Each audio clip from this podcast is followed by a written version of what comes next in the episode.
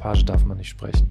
Doch, darf man natürlich sprechen, aber da steht ja das Mühlenpaar im Vordergrund. Ne? Ja, ja, okay, verstehe. Ja. haben viele schon von diesem ähm, Arzneimittel gehört, das vor zwei Jahren auf den Markt kam, dieses Zolgensma. Das ist seit 2020 in Deutschland zugelassen. Das Präparat kostet zwei, etwas über zwei Millionen Euro.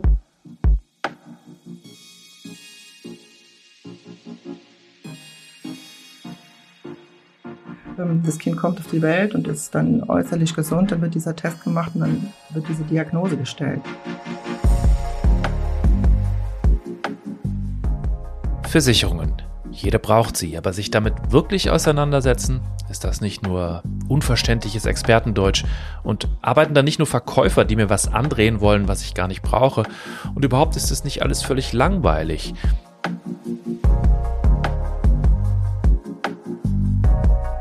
Viele Vorurteile über die Versicherungsbranche. Wir wollen damit aufräumen. Mit einem Blick hinter die Kulissen. Mit Gesprächen mit Mitarbeiterinnen und Mitarbeitern, die von sich und ihrer Arbeit erzählen, die ganz sicher eines nicht ist. Langweilig. Dies ist Backstage Stories. Versichern ist alles nur Stromberg oder was? Ein Podcast der DBK Versicherungsgruppe. Folge 18. Frau Müller.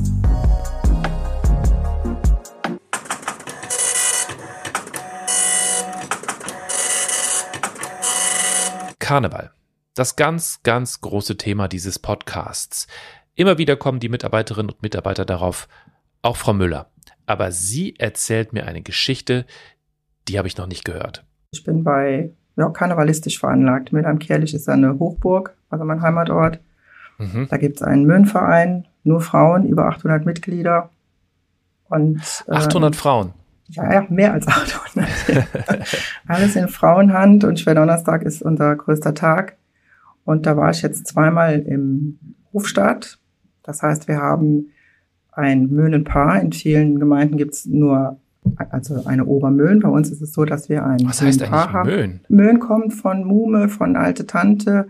Das war ähm, und Schwerdonnerstag ist auch so der Tag, früher war Donnerstags der Waschtag, das war dann so ein schwerer Tag. Und von da wird das alles so ein bisschen abgeleitet, der Schwerdonnerstag und nach dem Krieg haben sich bei uns dann die Frauen noch zusammengesetzt, diesen Mühlenklub gegründet. Mhm. und an Schwerdonnerstag, wie gesagt, ist unser Highlight immer. Und wir haben ein Mühlenpaar und ähm, beim letzten Mühlenpaar unser, also es gibt dann eine Obermöhn und einen Möhnerisch. Der Möhnerisch wird dann natürlich auch von der Frau ähm, dargestellt und unser aktueller noch Möhnerisch ist ähm, auch hier bei der DBK. Mhm. Und ähm, ja, die ist auch schon ein bisschen, sind noch, noch, noch eine Kollegin, die mit mir in diesem Hofstadt war, ist hier bei der DBK am Arbeiten und ähm, ja, ist die DBK schon ein bisschen infiltriert. Ist eine tolle Zeit gewesen, sehr anstrengend, ähm, Wieso? Sehr, auf, sehr aufregend. Wir Aber erzählen Sie mir ein bisschen. Ich, ich kann mir das ehrlich gesagt so, Sie, Sie kommen hier mit Begriffen Hofstaat und so um ja. die Ecke. Sie müssen mir das mal ein bisschen erklären. Ähm, ähm.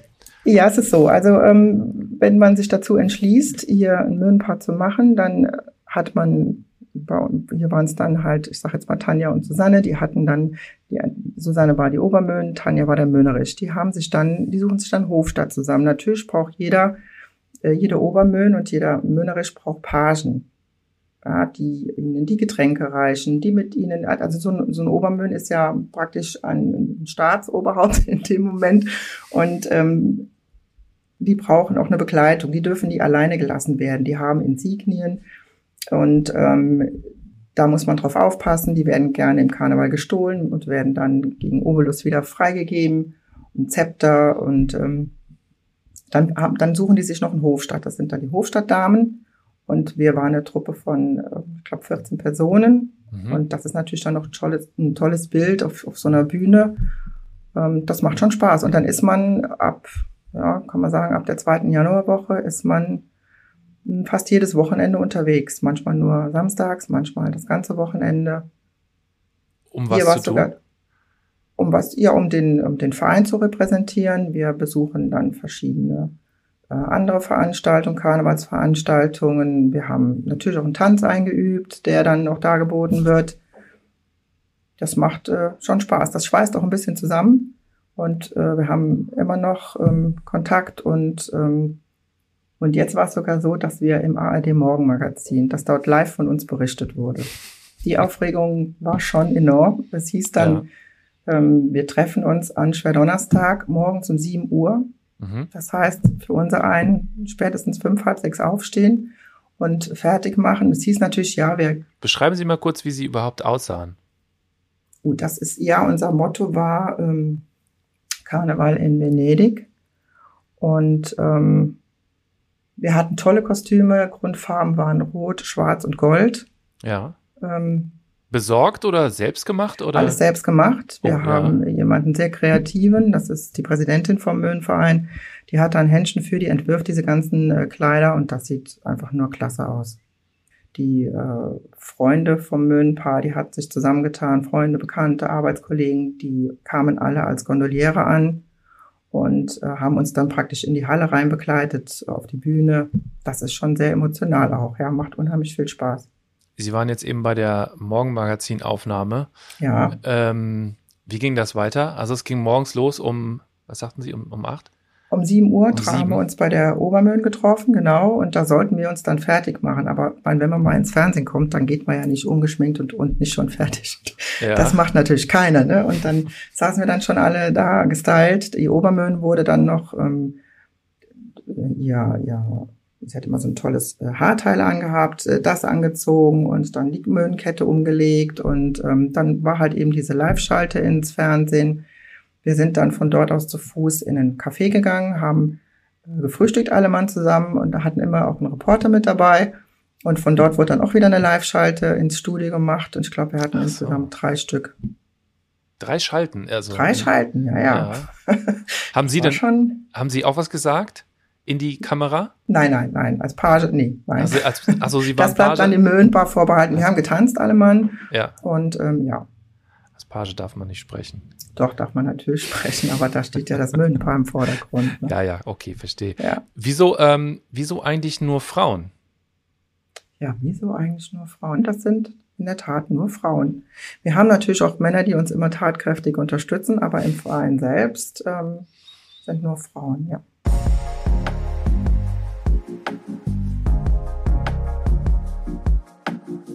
DBK das Familienunternehmen. Das ist tatsächlich ein Eindruck, den ich immer wieder bekomme in diesen Gesprächen hier. Sie erzählt von ihren zwei Töchtern. Haben beide auch schon hier bei uns gearbeitet als Aushilfen? Das dachte ich mir irgendwie. Habe ich schon sehr häufig jetzt gehört, dass da ganze Familien quasi, ähm, zu, also nicht zusammen, aber äh, zumindest alle bei der DBK arbeiten. Ja. Das scheint ja ein guter Arbeitgeber zu sein, weil das gibt's ja häufig, ne? Das scheint ein sehr guter, also das scheint nicht nur, das ist tatsächlich so. Und ähm, ich komme ja aus der Apotheke. Ich, meine Eltern hatten eine Gastronomie, also da weiß man auch schon, was es heißt, dass man auch Wochenende arbeiten muss. In der Apotheke sind die Arbeitszeiten äh, ganz anders. Und im Einzelhandel ist es so, dass wenn jemand krank ist und jemand ausfällt, dann es ist sehr schwer, mal oder auch als Mutter dann einen Tag frei zu machen, wenn man sagt, ich brauche diese Zeit. Und das ist hier bei uns, bei der DBK einfach so, dass man sagt, man kann dann auch mal einen Kleidtag einreichen und sagen, ich brauche jetzt mal dringend ähm, ein paar Stunden, weil ich einen Krankheitsfall habe. Frau Müller weiß natürlich, das ist nicht bei jedem Arbeitgeber selbstverständlich. Sie erzählt mir von ihrer Zeit vor der DBK. Ich habe ähm, in Apothekenhelferin gelernt. Den Beruf gibt's heute so gar nicht mehr. Ähm, das ist heute die pharmazeutisch-kaufmännische Assistentin und danach noch eine zweijährige Ausbildung in Köln gemacht zur pharmazeutisch-technischen Assistentin, zur PTA und ähm, als PTA darf man in der Apotheke auch ähm, Salben herstellen, Zäpfchen herstellen, Kapseln herstellen und das war immer so, was mich sehr interessiert hat. Und Passiert das eigentlich noch so? Ist das noch so ein äh, in Apotheken heute? Das ist noch so, ja. Ja, es gibt zum Beispiel ähm, verschiedene Medikamente, die für Kinder gar nicht zugelassen sind, die mhm. in einer Stärke hergestellt werden. Ähm, es gibt, wenn Sie jetzt ein kleines Kind haben, einen Säugling, der einen Bluthochdruck hat oder ähm, und da eben ein Medikament brauchen, dieses Medikament gibt es nicht in einer Stärke für dieses Kind, dann werden diese ursprünglichen Tabletten ausgeeinzelt. Ähm, Wenn es Tabletten sind, werden sie pulverisiert. Mhm. Dann kommt ein Hilfsstoff dazu und dann wird das ähm, auf die Milligrammenge, die das Kind benötigt, berechnet. und dann werden fürs Kind Kapseln hergestellt oder es wird als Pulver hergestellt, das man auflösen kann oder manchmal braucht man auch, ähm, wenn die Kinder äh, intubiert sind oder eine Magensonde haben, dass diese Medikamente speziell so hergestellt werden, dass man sie in eine Magensonde über die Magensonde verabreichen kann. Ja. Schon, ja. Ich, also ich meine, ich war auch, glaube ich, schon in meinem Leben ein paar Mal in der Apotheke, aber ich hatte noch nie den Fall, dass tatsächlich was explizit äh, hergestellt wird äh, im, im mhm. Hinterzimmer, sage ich mal. Dermatologen verordnen ganz oft ne, irgendwelche Cremes oder Salben, die verschiedene Inhaltsstoffe haben, die es so dann auch noch nicht gibt oder ähm, wo sie sagen, hier haben wir eine gute Erfahrung mit, dann bekommt man eine, ein Rezept. Das ist dann ein sogenanntes Rezepturarzneimittel, das individuell für den Patienten hergestellt wird und das macht man dann in der Apotheke. Mhm. Ja. Okay, und dann ähm, das, die Ausbildung haben Sie gemacht, das haben Sie gelernt und wie genau. ging es dann weiter? Und dann habe ich lange Jahre in der Apotheke gearbeitet und vor zehn Jahren einfach gedacht, was kann ich noch machen? Was ist, Apotheke ist schön, ja. Ähm, hat mir auch immer unheimlich viel Spaß gemacht. Aber ähm, wie kann ich mich noch weiterbilden? Was, was kann ich noch gerade im Bereich Arzneimittel äh, machen? Und habe mich dann in, in eine Initiativbewerbung hier abgegeben und bin dann auch ähm, angenommen worden und habe das erste Jahr hier Leistungsanträge abgerechnet, bei denen es um Chemotherapie ging. Es gab damals eine Gesetzesänderung und diese Chemotherapien, diese Zytostatika wurden anders berechnet und ähm, das wurde dann eben kontrolliert, ob das so richtig abgerechnet wird von den Apotheken, dass umgesetzt wird, diese neue Abrechnung. Ach so, ah, okay. Aber war denn dieses, das, also Sie mussten sich mit Rechnungswesen quasi auseinandersetzen? Mit Leistungsaufträgen. Die Leistungsaufträge ja. kamen, da waren Rezepte drin. Wir haben geguckt, ähm, was ist verordnet. Ähm, wir können nachgucken, was kostet dieses Präparat. Mhm. Wie viel Milligramm sind verordnet und passt das, was verordnet ist, mit dem Preis. Inwieweit hat sie da ihre, ähm, ähm, ihr Job vorher vorbereitet? Naja, dass einem die Medikamente vertraut waren, dass das Rezept an sich, diese Rezepturtaxation, dass man wusste, wie wird das berechnet, auf was muss man achten, das kannte ich ja aus der Apotheke. Mhm. Also von das war, da war ich dann schon sehr sicher zu Hause auf dem Gebiet, ja.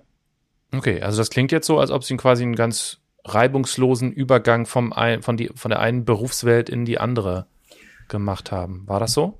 Ja, ich bin natürlich erst hier, ich hatte eine Kollegin, die mich sehr, sehr gut eingearbeitet hat ähm, in diesem Bereich und ähm, habe immer auch, das ist auch heute noch so, wenn man Fragen hat, ich konnte jederzeit einen Kollegen oder eine Kollegin fragen und sagen, hier, wie sieht das aus? Und habe auch da immer eine Antwort erhalten ähm, oder, oder Hilfe erhalten.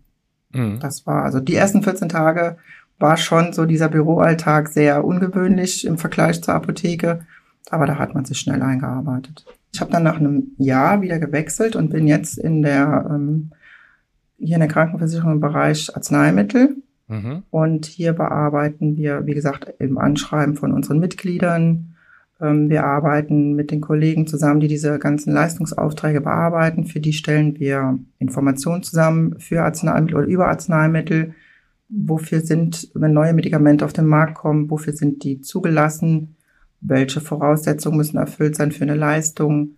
Ähm, sind es Therapien, die vielleicht nur einmalig gegeben werden oder sind es ähm, Therapien, die über einen längeren Zeitraum, manche sind doch nur für begrenzt drei Monate, sechs Monate. Das sind halt Informationen, die unsere Kollegen brauchen zur Bearbeitung von diesen Leistungsanträgen. Also verstehe ich Sie richtig? Sie liefern Hintergrundwissen für Ihre Kolleginnen und Kollegen? Genau. Haben, für welche Kollegen überhaupt?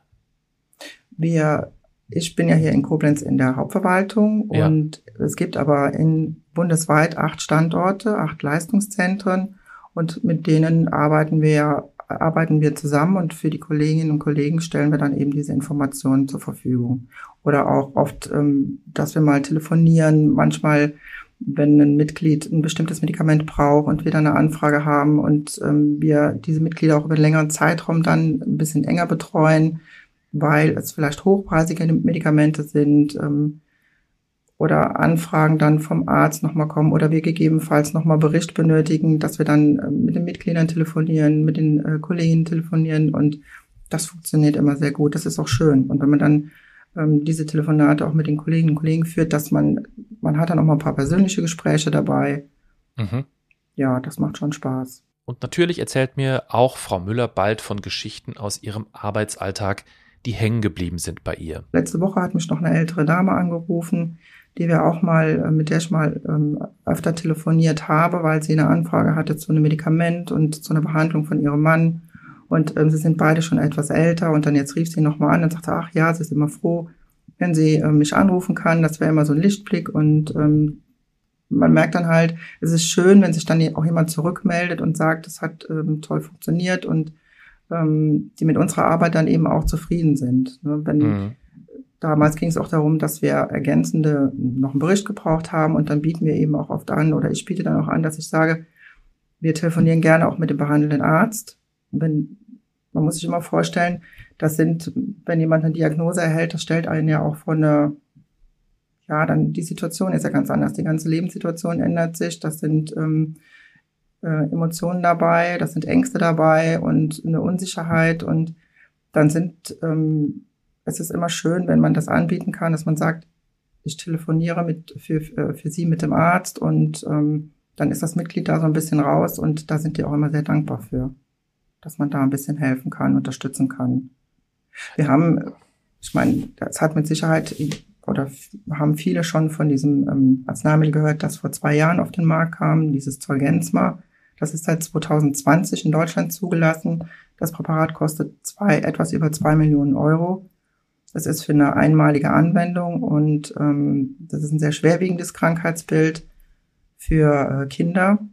Und diese Säuglinge, wenn sie nicht behandelt werden, versterben in der Regel im, in den ersten beiden Lebensjahren. Und äh, jetzt gibt es ein Neugeborenen-Screening, das ist neu aufgenommen worden, sodass diese Erkrankung praktisch direkt nach der Geburt wird ähm, dieses Neugeborenen-Screening gemacht. Man nimmt ja den Kindern immer einen Blutstropfen aus der Ferse Dort wird dann auf diese Erkrankung hin untersucht, sodass, wenn die tatsächlich vorliegt, die Behandlung schnellstmöglich anfangen kann. Im Idealfall vor einem Symptombeginn. Weil diese Symptome bei dieser Erkrankung, hm, wenn sie schon länger fortgeschritten ist, ja, sich nicht entweder zwar noch aufhalten lassen, aber nicht unbedingt wieder verbessern.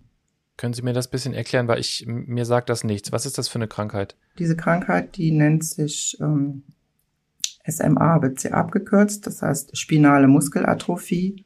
Und bei dieser Erkrankung ähm, verkümmern Nervenzellen und ähm, durch, diese Nerven, durch diese fehlenden Nervenzellen werden keine Impulse mehr an die Muskeln weitergeleitet. Das heißt, der Muskel kommt zu einem Muskelschwund oder es führt auch zu Lähmungen. Und diese Kinder ähm, können sich nicht auf den Rücken drehen, die können keinen Kopf anheben, die können die Gliedmaßen nicht bewegen.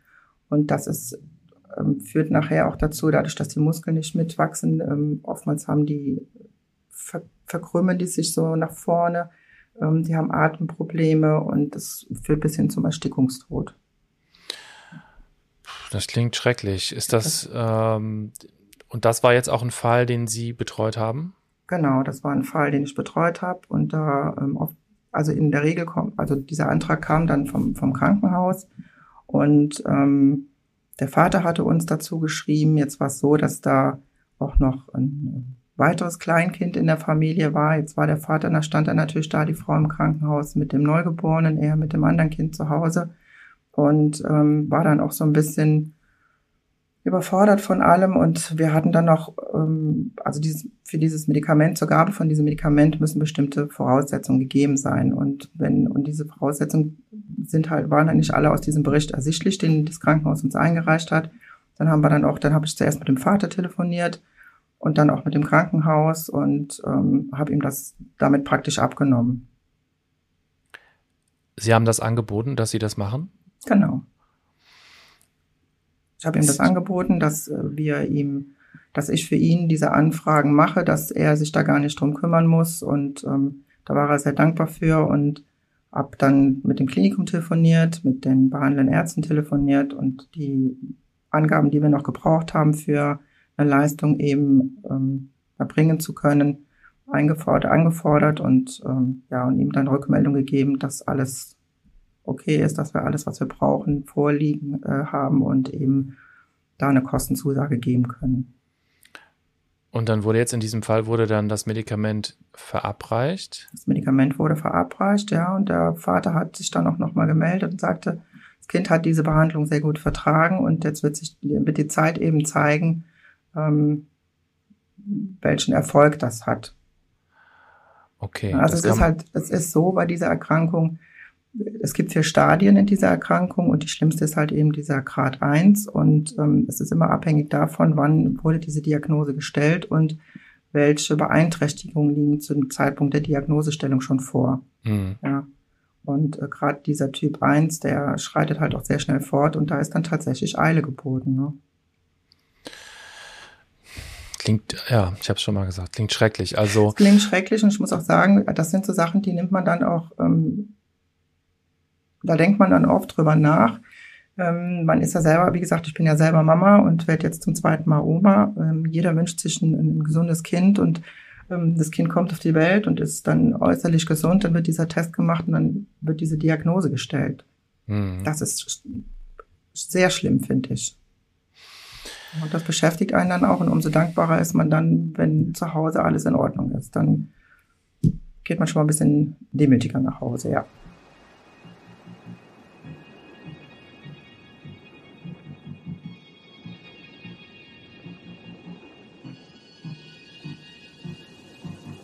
Manchmal hat man Medikamente, die sind sehr teuer. Da kostet dann bei, zum Beispiel bei diesen Chemotherapien eine Gabe auch mal, mal schnell 10.000 Euro. Und ähm, dieses Medikament wird viermal im Monat äh, verabreicht. Dann sind das Summen, ähm, wo das Mitglied natürlich auch nicht mitrechnet. Aber da können wir dann zum Beispiel auch helfen und sagen, wir bieten an, dass man mit der Apotheke direkt abrechnet. Ja, dass sie ähm, praktisch zur Apotheke gehen, das Medikament einreichen und wir mit der Apotheke eine Direktabrechnung abschließen und das, das Mitglied komplett von dieser Zahlung außen vor ist. Die Apotheke mhm. rechnet direkt mit uns ab. Mhm. Ja, und das hilft eben auch schon in solchen Situationen. Können Sie mir denn irgendwie näher bringen, wieso so ein Medikament so teuer ist? Es ist eine Gentherapie, die sehr, sehr aufwendig herzustellen ist. Ähm, wie genau die Kosten sich zusammensetzen, das kann ich tatsächlich nicht sagen, aber es gibt verschiedene Gentherapien, die jetzt auf den Markt gekommen sind, die auch so teuer sind. Es gibt für diese Erkrankung, für diese spinale Muskelatrophie noch andere Medikamente und ähm, eins davon heißt Spinrasa. Da ist aber, das ist so, dass dieses Medikament für alle Typen dieser Erkrankung zugelassen ist und das Medikament wird intrathekal, das heißt, es wird ins Rückenmark gespritzt. Mhm. Und das muss alle drei Monate erfolgen.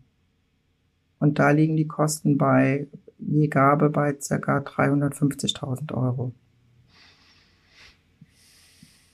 Bei kleinen Kindern ist es eben dann so, dass diese Kinder in der Behandlung oftmals eine Narkose benötigen, weil durch diese Erkrankung das Rückgrat ein bisschen verkümmert ist, weil äh, und und ähm, die eine Skoliose haben, sprich die, die, die Wirbelsäule ist verbogen und da ist es immer sehr schwierig, da diese Spritze einzuführen. Mhm. Und deshalb, und, und dass die Kinder eben ruhig halten und dann ist auch immer eine, eine, eine Narkose notwendig und da ist so eine, so eine einmalige Gabe von diesem Zolgensma natürlich von Vorteil dass sie so äh, quasi so als so eine Art ähm, Scharnier auch zwischen dann dem Krankenhaus und dem äh, den Angehörigen, sage ich jetzt mal, dann auch so fungieren. Ähm, das ist ja schon, ähm, das hilft ja quasi allen Beteiligten wahrscheinlich unheimlich, oder? Das hilft ähm, allen Beteiligten, das hilft auch mir, weil ich dann äh, zufrieden mit meiner Arbeit sein kann, wenn das mhm. Mitglied zufrieden ist. Ja, wenn mich dann so eine ältere Dame anruft, da ist der Mann verstorben. Wir, sie hat einen Leistungsauftrag eingereicht. Es fehlten irgendwelche Unterlagen. Da ging es damals auch um eine Chemotherapie. Und ähm, sie war ganz überfordert und den Tränen nah. Und dann ähm, habe ich ihr das auch angeboten, dass ich das ähm, für sie mit der Apotheke kläre. Und das hat auch super funktioniert. Und da war sie dann auch ganz dankbar. Aber das ist was, was, was ich in der Apotheke auch schon gerne gemacht habe, wenn jemand kam und vielleicht auch mal so sein, sein Leid ein bisschen geklagt hat, dann nimmt man sich die Zeit dafür, falls dem, falls dem Mitglied oder dem Kunden dann eben auch gut tut.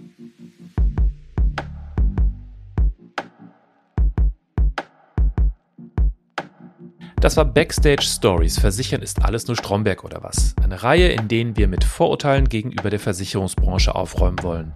Ein Podcast der DBK Versicherungsgruppe.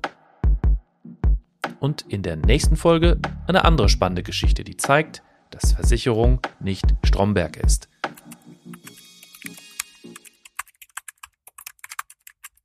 Ein Podcast von Press Play Productions.